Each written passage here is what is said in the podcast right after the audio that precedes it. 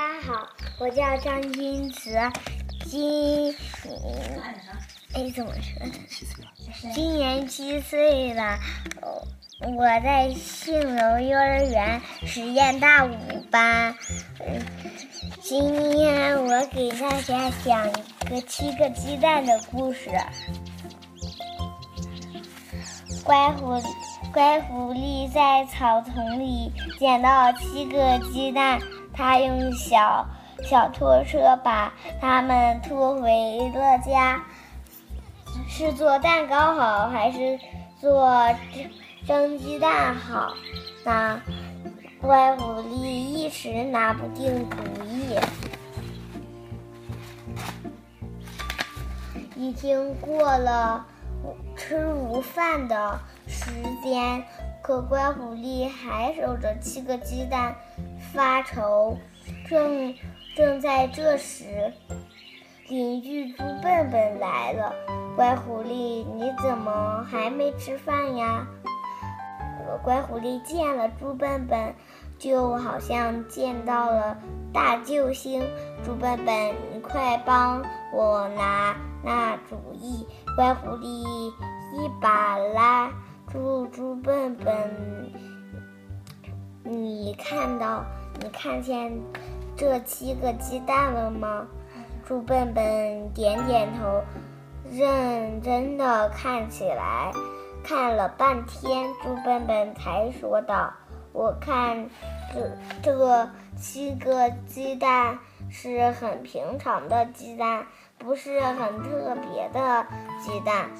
我们我不对，我是问你，这七个鸡蛋是做蛋糕好，还是做蒸鸡蛋好？”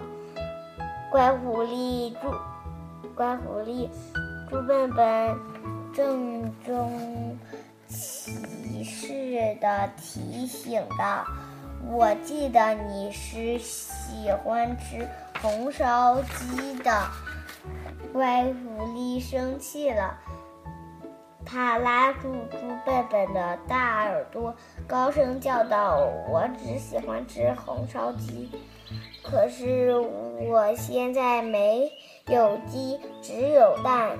你有鸡，有七只鸡，七只鸡在哪里？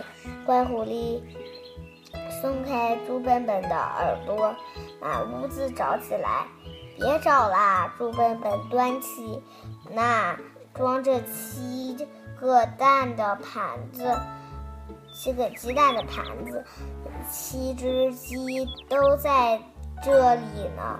你说你是说用蛋孵鸡吗？乖狐狸恍然大悟。猪笨笨呀，猪笨笨，你一点都不笨。